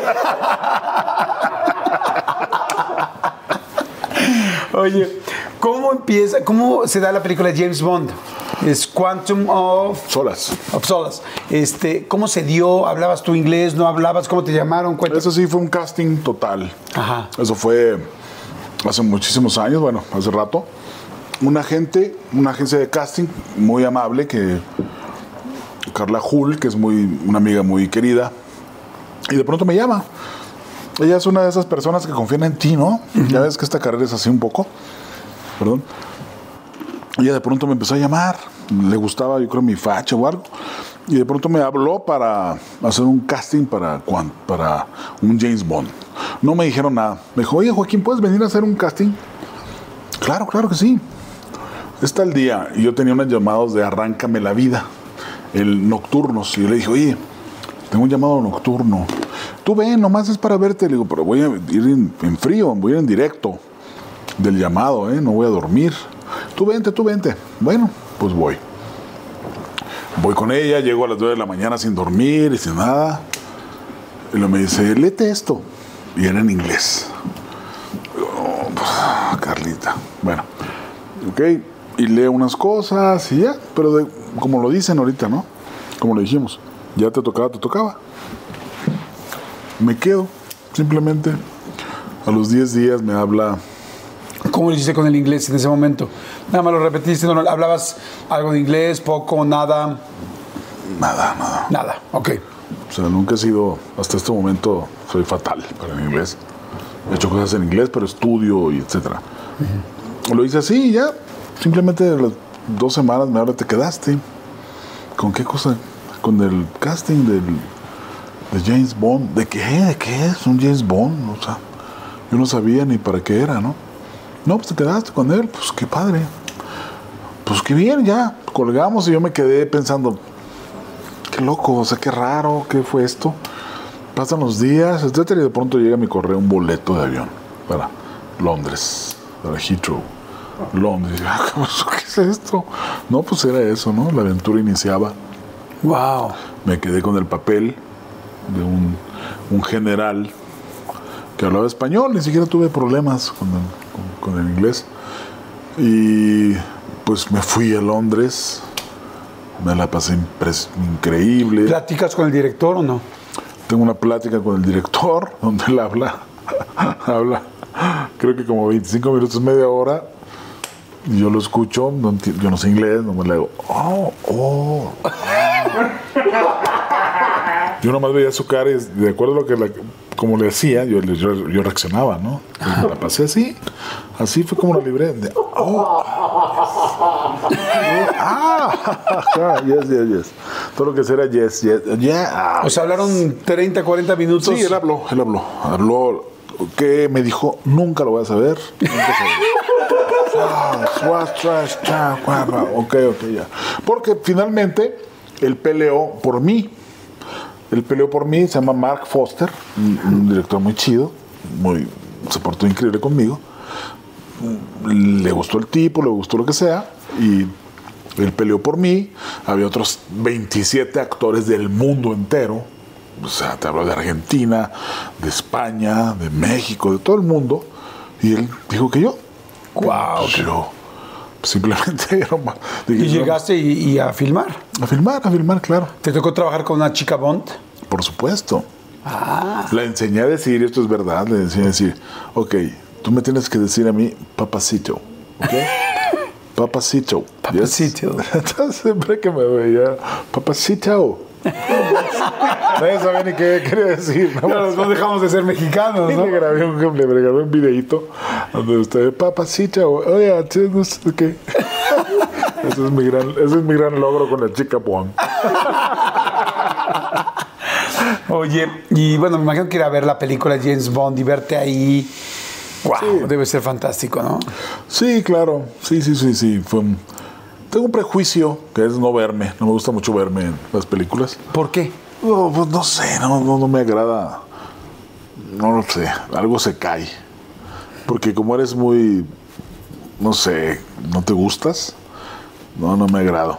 No me veo con frecuencia. No me, no me gusta, no soy fan de irme a ver. Me voy a ver cuando viene estreno, etcétera, ¿no? Cuando hay, pero así como irme a ver. Entonces en James Bond me acuerdo que fui así como. uf. Pero no, bastante bien, bastante bien. ¿Hay algo de tu carrera que sí te guste ver? Que digas, ay, cómo me gusta ver este capítulo de tal o esta película donde dice esto. Narcos. ¿Narcos? Narcos tiene escenas donde, donde realmente digo yo, wow. Ahí, ahí sí hubo algo. A ver, dime una para llegar a verla. Cuando meten, cuando toman preso a Don Neto, Ajá, que se oye una canción de fondo, por cierto, de Diego Verdaguer. ajá. Tarara, Mamá, mamá, eh. Y Don Neto está eh, fumando, obviamente una droga, viendo el mar Ah, sí, cierto. con unas mujeres y de pronto llegan la policía y dispara y mata a medio mundo. Todo pasa en cámara lenta, así, pa, pa, se mueren. Caen mujeres, me cae un chisguete de sangre. Y él sigue fumando y oyéndose la canción de Diego Verdaguer. Y como diciendo, ya sé que me van a llevar. Exacto, ya, ya vengan por mí, no, aquí estoy, ¿no? Mientras yo me doy mi gallo, aquí mi, mi, mi mota o lo que sea, veo el... Y fue una escena preciosa, porque el, el joven director colombiano que se llama Andy, no recuerdo el apellido, muy, muy eh, amable, te dejaba, te dejaba hacer lo que sea y me parece un gran final. Eso estoy orgulloso de ese, de ese momento. La voy a llegar a ver hoy. Y si ustedes ya lo vieron o no, pues vayan a verlo. Sí. Oye, y después, este, con Johnny Depp, Mm. el llanero solitario. Eh. ¿Cómo fue eso? Porque creo que al principio dijiste que no. Sí, por el inglés. Yo siempre, siempre que me han ofrecido, digo, no sé inglés. Y como no la pasas bien, aunque te digan que sí, todo, no la pasas bien porque todo el mundo habla inglés y de pronto, eh, bueno, pues, fra, fra, fra". Es que, o sea, ¿Qué pedo? ¿qué pedo? ¿Cómo? ¿Dónde? Yo ya dije que no sé inglés, ¿me entiendes? Pero no, pues ahí se les olvida y es un horror. Pero con Johnny Depp, mm, esa sí es una estrella. ¿Ah, sí? Helicóptero No. se iban a dar. Eso es el- lo que se decía ahí, que sea verdad, yo no lo comprobé. Pero que desaparecía, este, Johnny Depp desaparecía los fines de semana, desaparecía. Y regresaba, yo sí lo vi en helicóptero, ahí viene. Y se iba a nadar Es lo que decían ahí, que les iban a dar por ahí a las, algunas de las playas que estaban en la... Estábamos en Arizona. Eran unos desiertos maravillosos, de estos de película del viejo oeste, ¿no? Ajá. Y él tenía su camper, que es más grande que esto, yo creo. Wow. Un camper enorme, gigantesco, donde tiene una cava, porque él pide una cava especial de vino. Y su camper nomás lo veías ahí de lejitos. O sea, el camper vino y era gigantesco. ¿Y, y interactuabas con Sí, él? interactuamos, de hecho le clavo un cuchillo y no sé. Ah, no. Ah, qué chido. Ah, él me clava un cuchillo a mí. Él me manda a mí un cuchillo. Y amable, se acerca, hola, ¿cómo sí, estás? Sí, sí, amable, amable. Pero ¿por qué no ibas a estar en la película? Porque tenía, ah, ya. ¿Quién te dijo eso? Amigo, pues estamos aquí todos en chinga. Vale. Porque cuando me hablan y me ofrecen la película, yo salto de gusto. Ya hice casting, hice casting. Y hice un casting loco, me lo inventé. Me inventé una locura ahí porque dije, "Ay, nunca me va a dar el pinche dinero solitario. Entonces me inventé una mamada, que sacó una pistolita de, de palo que traía ahí. Me puse una mamada total. Come on, yeah, eh. Y pasca, me quedo. O sea, se llama el director. Gore Verbinski, que lleva un Oscar, un Oscar por no sé qué. Bueno, se ganó un Oscar ese güey. Y luego, Y me llevan y me dicen, ok, este, este va a ser tu caballo. Ahí sale el chiste. Digo, discúlpame, yo no puedo montar porque tengo una lesión en la cadera. Tengo una lesión, tengo escolio- escoliosis en la, en la espina dorsal y un problema en la parte baja de la espalda. No puedo montar, no tengo fuerza en las piernas y un caballo no lo puedo montar. Bueno, pues ahí empezó. me va a lastimar. Sí, no puedo montar, no, no puedo montar. Es que eres el, el ba- bandolero, el que vas con. Son cinco bandoleros. Y tú eres eh, Long- John Long Hair, Juan Lar- Cabello Largo, Juan Cabello Largo. Y no, no puedo, pues no. Entonces, ahí están, hablan. La, la de casting me dice, bueno, lo sentimos, nos hubiera gustado mucho que estuvieras. Y ya yo me fui todo enojado porque me pasó lo mismo que con la película del Mascarita. Amigo, todo el mundo decía, no digas nada, no digas nada, cuando llegues allá, allá se verá. Y yo dije, yo decidí decirlo. Ya me veo montado y de repente Sí, todo acá, todo jodido, cucho. todo cucho. Entonces preferí decirlo y el director decide y me dice, no, no, no, no, yo te quiero a ti, yo te quiero a ti, te vamos a poner un doble. Y ponen un tipo que hace... Entonces yo me la pasé sentado en la película, literal así. Nos tratan muy bien, me fuman unos puros que traía un güey de producción. y viendo, viendo al otro güey en caballo y todo el rollo. Me volteaban a ver y yo nomás decía, good, good, good. Bien. Sí. Pues me tocó la suerte, ¿me entiendes? Estuvo chingón la película. Pero lo más chingón, al final le ponen mi carita al, al tipo este. No. Sí, sí. Así en el caballo y sí, todo. Sí, me llevan. Gringos. Me llevan a una cabina ahí en el desierto de Arizona, donde me hacen un escaneo, un escáner así muy cabrón de una cámara. Entonces toda mis- mi cara quedó registrada y es- mi cara aparece en la cara de este güey. Oye, ¿sí pagan muy cabrón los Hollywood? Seguramente sí, pero no, no es mi caso. No he sido un buen negociador al respecto, ¿sabes? No, no he sido. Es- pagan, pagan fortunas, pero también son productores y donde ven, pues... Sí, donde ven que pueden ahorrar un poco, ahorrar, ahorran, ¿no? Entonces, nunca he recibido un salario que yo pueda decir, wow, qué maravilla, ¿no? Y el Escuadrón Suicida, Suicide Squad, ¿cómo, cómo es la primera lectura? Llegan, es que, es que has hecho mucho. Realmente has hecho mucho y me da tanto gusto y vas a seguir haciendo mucho más. ¿Sabes qué? Fue con la, la película del Llanero Solitario, donde me apliqué yo un pequeño switch, donde me moví un switch, donde dije, yo no me voy a poner nervioso, yo voy a leer, vengo con actores como yo, que han hecho algo que los tiene un poco muy arriba, en algún momento otro estará más arriba, etcétera. Pero yo no me voy a poner nervioso. En ese momento mi relación cambió con esas experiencias, ¿no? De ponerte así, de decir, está este güey, está, wow, la, la, la Margot Robbie. Margot Robin, ahí está, los productores, ahí están los productores. No, no, no. Desde ese momento en que yo decidí que la experiencia cinematográfica era igual aquí y en China, y con lo que le importa a un director es que te pares en su marca y que digas un diálogo de manera verosímil, o sea, se hace igual, y que hay actores famosos que lo hacen peor que tú. Yo dije yo, ¿amedrentarme? ¿De qué? No tengo nada de qué amedrentarme, ¿me entiendes? Yo voy a dar lo mío de la manera en como lo hago, voy a hacer lo que puedo, disfrutar lo mejor, etcétera. Entonces con eso estoy libre de, de dolor y de nervio, ¿no? Disfruto, disfruto, disfruto. Y disfruto los caterings, que eso sí es la, la gran, Los caterings son las comidas. es la gran diferencia. Con, Ah, ¿sí? Sí, sí, o sea, todo el cine es igual. El cine que se hace aquí en México y el cine gringo, salvo los caterings. Los caterings No. gringos, no, hombre. ¿Qué te ponen, qué te ponen aquí, por ejemplo, en- No, no, pues tú puedes encontrar ahí, en ese lado está el catering vegetariano, en ese están los pescados, las carnes, el asador, los mariscos, es una cosa, el glotón, saludos del glotón. Wow. Sí, sí. Y aquí en México, pues es tu arrocito, Sí. tu huevo estrellado y tu cerdo en las selgas. Sí, sí, claro. Digo, porque también he ido a los caterings. A lo más que lo que aspiras es una pechuguita de pollo con tu ensalada. Digo, son una maravilla también, pero en Sí, ese también. caso hay un dispendio. No es un dispendio, pues así son los gabachos, ¿no? Los gringos. Wow, quiero trabajar allá. No, pues sí te la pasas bien. El catering es una joya. Y hay postre. Ah, pues, del que quieras. ¿En serio? No, sí, sí, en serio. Sí, hay, de hecho puedes pedir hasta cerveza o vino. ¿Ah, sí? ¿Y no se ponen pedos? Yo sí. Yo-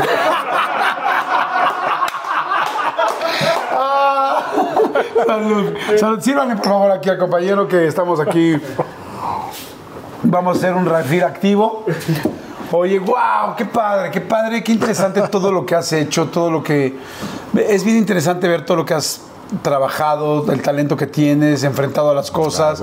Ahora me da mucho gusto porque tienes este un hijo, eh, bueno, evidentemente este, a tu esposa, eh, tienes un hijo de 10 años. ¿Cómo te sientes como papá? ¿Cómo te sientes ahora como esposo? ¿Cómo te sientes como el papá de Mateo? La mejor decisión, lo mejor que me puede haber pasado en mi vida es eh, casarme y tener un hijo. Esto tiene que ver también con que nunca pensé en casarme. Nunca pensé en tener un hijo. De hecho, era una idea que yo rechazaba siempre. No, yo no me voy a casar. Porque no pensaba en casarme, porque era una especie de convención ahí que no Social. tenía social y que no tenía sentido. Tener un hijo, ¿para qué? ¿No? Y simplemente, pues, como pasa todo, ¿no? Conozco a Sheila y no me doy cuenta de cómo pasa todo con, de qué manera, de qué forma la felicidad te envuelve y te enseguece también y ya. Me casé y tengo un hijo maravilloso que ahorita tiene 10 años y que es bellísimo, que se llama Mateo y que sin duda lo, lo mejor que puedo haber hecho. O sea, si hubieras sabido antes de qué se trataba casarse, ¿lo hubieras hecho antes? Es probable, es probable. Oye, y Mateo, por ejemplo, pues es un niño muy chiquito todavía, está en la preadolescencia, Sí. este, literal en la inicio de la pubertad. ¿Ve lo que haces o no ve? Sí, sí lo ve. No todo, por ejemplo, Narcos no lo puede ver porque la, por tanta violencia, pero vio, ha visto, hizo, hice la voz de un personaje, Klaus, un doblaje de una película. Ah, precioso. Sí, El que está en Netflix, no, bueno, sí, ahora está en sí, sí, sí. Hice la voz y esa la... ¿Tú eres el, eh, tú eres Klaus? Soy Klaus, sí, Wow. sí, sí, bellísimo. Sí, Padrísimo. preciosa esa también, véanla, es muy Muy linda. bonita. Bueno, Entonces tu hijo la vio y te decía, ¿eres Bueno, tú? la, la ve ahorita y la ve en verano y la ve en otoño, la ve siempre. Llegan sus, sus amiguitos y les presume que yo soy Klaus. Entonces él disfruta mucho lo que hago, sí. Lo- estuvo eh, hizo una película que se llama La Delgada Línea Amarilla en San Luis Potosí, él fue. Y le gusta ir a ver un poco. No sé hasta ahorita si tenga aspiraciones de algo así, ¿no? Pero por lo pronto es suficiente con saber que le gusta mucho lo que hago. Si le gusta mucho ver. ¿Y, y podría decir que Mateo es uno de los proyectos más importantes de tu vida? Sí, sin duda, sin duda. Haberme casado. son, fueron circunstancias en las que yo no había pensado que pudieran ocurrir. Por lo tanto, son absolutamente originales, son nuevas, eh, modificaron mi vida por completo. Y casarme y tener un hijo ha sido lo mejor que he hecho. ¿Cómo eres como esposo? Sheila, a ver qué dice ella. Yo supongo que soy buena onda. bien, yo, yo, me- yo procuro muchísimo eh, que estén bien. No tengo otra finalidad más que darles este confort, satisfacciones. No discutimos demasiado, mi mujer y yo. Eh, tenemos diferencias de pronto de tiempo, salgo yo, ella no. De pronto eso puede ayudar a, a las ganas de verla. Y llevamos una relación estupenda. Qué hasta este bueno, en 10 años, ¿no? Más de 10 años, sí, sí tenemos más de 10 años. Y como papá, ¿cómo eres? Porque eh, por un lado, pues tuviste una ausencia de papá muchos años, casi 13, 14 más años hasta que llegaste a Juárez. Sí. Y este y, y me dices, desde el principio mencionabas mucho, tengo ausencia de esto, no me acuerdo de tal momento. Eso normalmente, pues en nuestras vidas es un cierto bloqueo por un dolor también que tuvimos emocional. Y ahora tú tienes la oportunidad de ser papá de Mateo. ¿Buscas hacer algo diferente a lo que, a lo que hizo eh, tu papá, don, don Enrique? Fíjate que no hay, no hay ningún, ninguna construcción de una idea en particular. Solo respondo a lo que mi hijo necesita. Solo quiero proveerlo de felicidad absoluta. ¿Eres apapachador? Sí, claro. No, claro. De ahora, Claro, lo abrazo, pero a eso le prodiga él mucho y a él me da a mí mucho también. A él le gusta mucho dormirse conmigo y batallamos con que no, vete a tu cama. Sí, hay una relación muy, muy íntima y muy este, cálida entre él y nosotros. ¿cambiarías algo de lo que has- de lo que viviste de chico? Porque fue una infancia pues complicada, con, con mucha incertidumbre. ¿Te gustaría cambiar algo? Me hubiera gustado conocer a mi mamá. Tal vez sería lo único. Eh, ¿Ve tu papá lo que has hecho? ¿Ve tu papá tu trabajo? Sí, ¿Ve tu papá a Mateo? Sí, sí, sí, mi padre. Mi padre. Eh, una figura singular, ¿no? Un hombre que se vino, como te lo platiqué, se fue a la frontera para hacer una vida. Y ella tuvo otra mujer y generó otra familia, etcétera. Y bueno, mi relación con él ha crecido a partir de que lo recupero eh, hace algunos años, ¿no? Porque no, no, no existía antes. Y ahora tenemos una relación muy, muy, muy amistosa, muy amorosa. Él es muy áspero y decirte que de pronto le he dado un abrazo y le he dado un beso es decir, Mucho. wow, o sea, ¿qué hiciste, no? Porque siempre fue un hombre, o ha sido un hombre muy duro, muy rudo en ese sentido. ¿Y te hicieron falta más de esos abrazos? Soy como soy, no lo sé en realidad. No lo sé en realidad, no. No lo sé en realidad. Soy un hombre áspero, en- ahora que lo dice mi mujer, Sheila, pues me dice, oye, pues es que abrázame, dame la mano.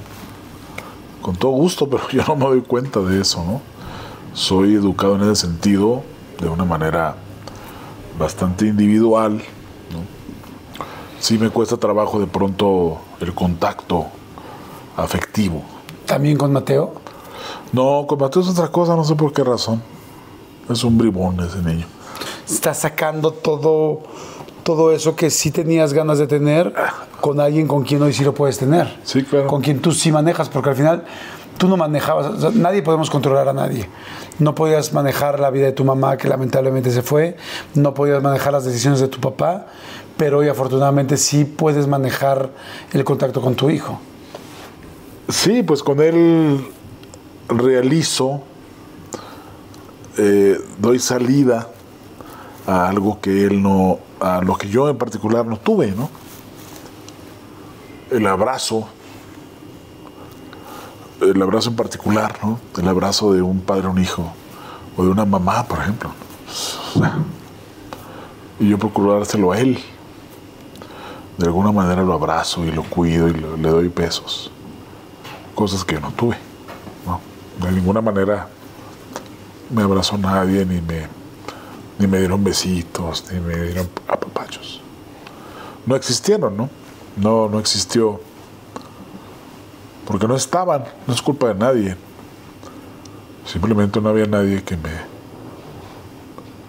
Recuerdo mucho cuando me gradué de la primaria. Y hubo una ceremonia y no fue nadie de mi familia. ¿Sabes? No fue nadie, pues porque no podían, porque están ocupados. Pero cuando paso a recibir mi diploma, lo que sea, mientras todos los niños pasaban y los aplaudía, y la familia yo paso, y no me aplaude nadie. porque no estaba.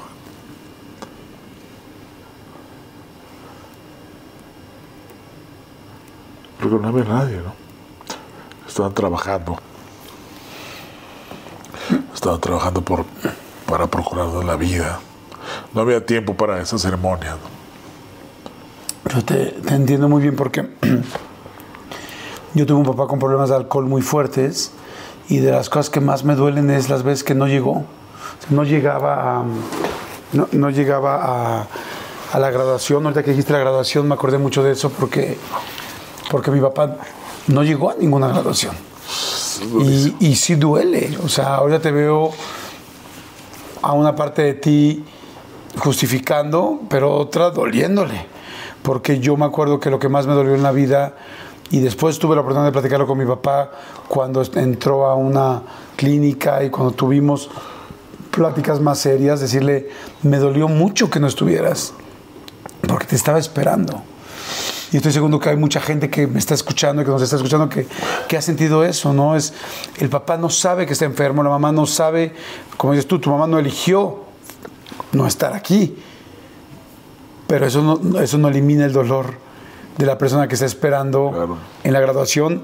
Y ahorita que tú lo dijiste con risa, evidentemente por protección personal, yo me imaginé el silencio de ese día que pasaron todos y, aplaudieron y cuando tú pasaste no hubo ningún aplauso.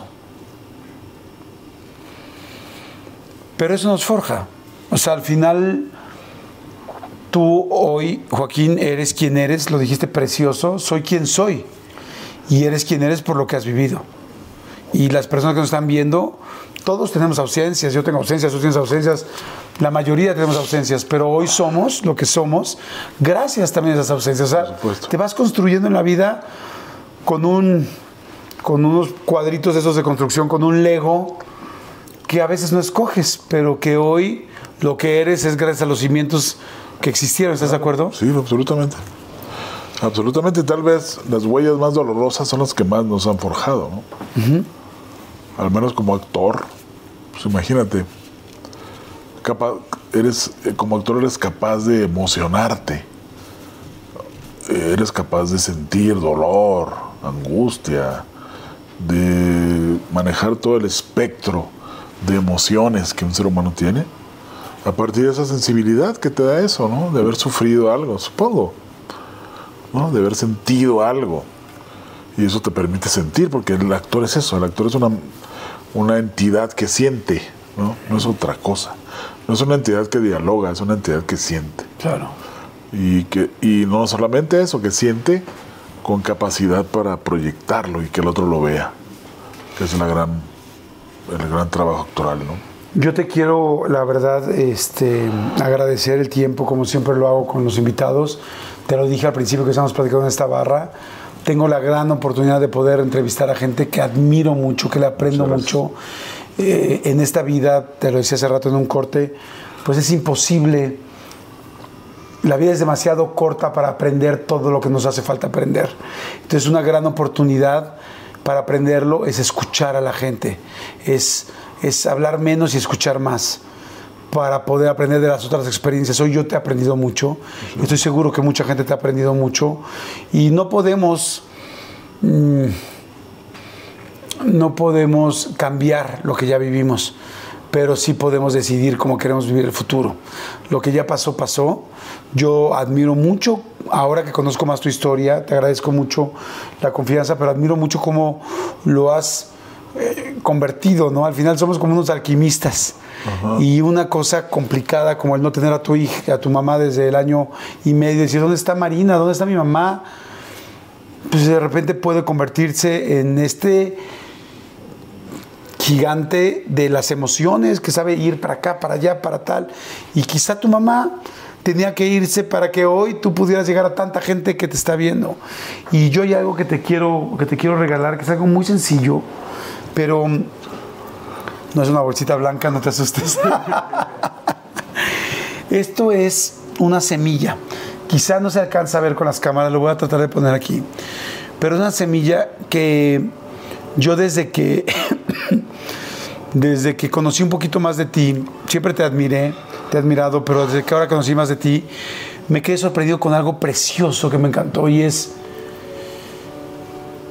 tú estabas en un momento en tu carrera, eh, estabas en Ciudad Juárez, estabas dando clases, estabas económicamente estable, estabas bien, estabas con estudios, a tal grado que eras director de una carrera.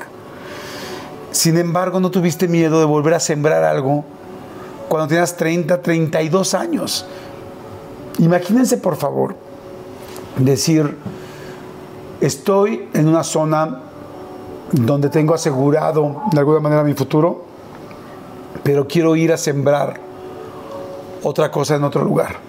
Te veniste a México con algunas obras de teatro nada más, pero con una pasión y con algo que dijiste que me fascinó, que es la intuición. O sea, algo adentro de mí me decía lo que tengo que hacer. Hoy hay mucha gente que nos está viendo ahorita y es hay algo adentro de ellos que le está diciendo haz esto, pero es una locura. Pero tienes un, pero eres director de una carrera, pero tienes un trabajo, pero tienes aquí a todos tus hermanos. Pues me voy a ir a México a plantar una semilla y no importa qué edad tengas, siempre es un buen momento para empezar un nuevo comienzo. Esta semilla no representa solamente el volver a empezar y el empezar a la edad que quieras, sino a ser diferente y en lo que te has convertido. Y te quiero regalar algo que quiero que pongas en tu casa Ah, y que para mí y para nuestra producción eres tú. Esta semilla que se volvió a sembrar a los 32 años decidiendo voy a cambiar, voy a arriesgar y voy a seguir mi intuición, se ha convertido en algo diferente, algo vivo, algo presente, algo fresco, algo real, algo auténtico. Y escogimos este cactus porque creemos de alguna manera que te representaba como alguien singular. Hay un millón de plantas, pero hay una sola. No sé si una sola, pero hay algunas que son diferentes, que son distintas, que saben defenderse como tú te aprendiste a defender en el momento en que hay que presentarse y hacer diferente. Y que a veces ser diferente es lo más chingón, es lo que te hace que todo el mundo te admiremos o que tanta gente te admiremos como te admiro yo y como te admiramos toda la gente que está viendo esa entrevista y que te admiramos en la producción. Y que nunca olvidemos, tanto tú con tu ejemplo como toda la gente que nos está viendo, que nunca es tarde para volver a sembrar otra semilla.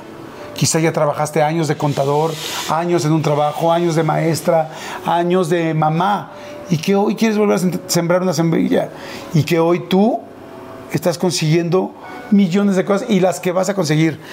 Queríamos que este cactus fuera de este tamaño porque sabemos que más adelante va a ser mucho más grande. Y, que, y lo que yo quiero personalmente es que cada vez que estés en tu casa, cada vez que estés con Sheila, cada vez que estés con Mateo, voltees a ver este cactus en tu casa y te acuerdes de todo lo que has hecho. De que hace unos años fuiste, veniste a México a plantar esta semilla y de que hoy esta semilla se ha convertido en algo singular, diferente y lo más lindo, que no importa cuando no hay agua, que no importa cuando hay mucho sol, que no importa cuando las condiciones alrededor adaptadas a cada quien son duras, esta planta creemos que representa a Joaquín Cosío. y que te la lleves. Muchas gracias. Muchas gracias. Muchas gracias. Gracias, de verdad. Muchas gracias, de verdad. Muchas gracias. Vaya, baste esta entrevista resultado más emocionante de lo que pensé. Te lo agradezco infinitamente. Este, te agradezco todo, toda esta conversación tan amplia, tan vasta y donde he dicho seguramente muchas cosas que nunca había dicho. Y lo hice simple y sencillamente porque has tenido la capacidad de hacerme sentir en la absoluta confianza de poderlo platicar. Te lo agradezco enormemente. Porque hablar te libera. Y si hay algunas cosas que nunca había platicado, ya las dije y, y saldré más ligero de aquí. Más ligero con mi cactus. Gracias. Muchas gracias. Al contrario, gracias a ti y gracias a nombre de toda la gente que nos está viendo por todo el los momentos de entretenimiento, de diversión. Nosotros vemos una escena de una película, de una serie, de un momento, de una obra de teatro, de escuchar una voz en una película y quizás no sabemos todo lo que hay atrás. Ahora más gente lo sabe. Gracias por tanto estudio, tanto trabajo, tanto empeño, tanto amor, tanta vocación y tanta pasión para hacer que los que estamos aquí afuera, como yo que te admiramos tanto, disfrutemos un momento agradable. Yo hoy he tenido un día pesado de trabajo, a excepción de este momento que ha sido fantástico, y hoy en la noche voy a llegar a verte, a ver la mitad de una película que dejé ayer, y a disfrutar que para mí va a ser una hora veinte, pero sé que para ti fue muchas horas y muchos días y muchas semanas y quizá meses de trabajo para ese hora veinte que voy a ver yo. Gracias, Gracias. porque todos tenemos situaciones y problemas y días difíciles y trabajo como tú, como la gente que trabaja contigo, como el crew, como los directores y como toda la gente de cine que les agradezco y los admiro. Gracias a ustedes podemos tener un momento más tranquilo en nuestro día y nos amortiguan el día. Gracias, muchas gracias. Gracias a ti. Gracias, verdad. amigo, muchas gracias. Y, y ahorita platicamos de Colombia. Dale. Gracias a todos, que tengan un excelente día. Si les gusta la plática, pónganle like, suscríbanse, nos ayuda muchísimo. No saben cómo lo agradecemos. Leemos todos los comentarios. Comenten. Yo todos los días que sale la entrevista, inmediatamente después de las 6 de la tarde, 7, empiezo a leer todos los comentarios durante toda la semana. Entonces lo agradezco mucho. Gracias, Joaquín. Gracias a ti, salud. Salud, saluda mucho a Sheila, saluda mucho Claro a sí. Mateo y espero que pronto nos echemos un tequila todos juntos. A de. Mateo, que le vamos a dar un pau pau de piña, pero ya, ya esté bien, ¿cómo se se dice cuando ya se. Fermentado. Ya bien fermentado. Exactamente. Bye. Hasta luego.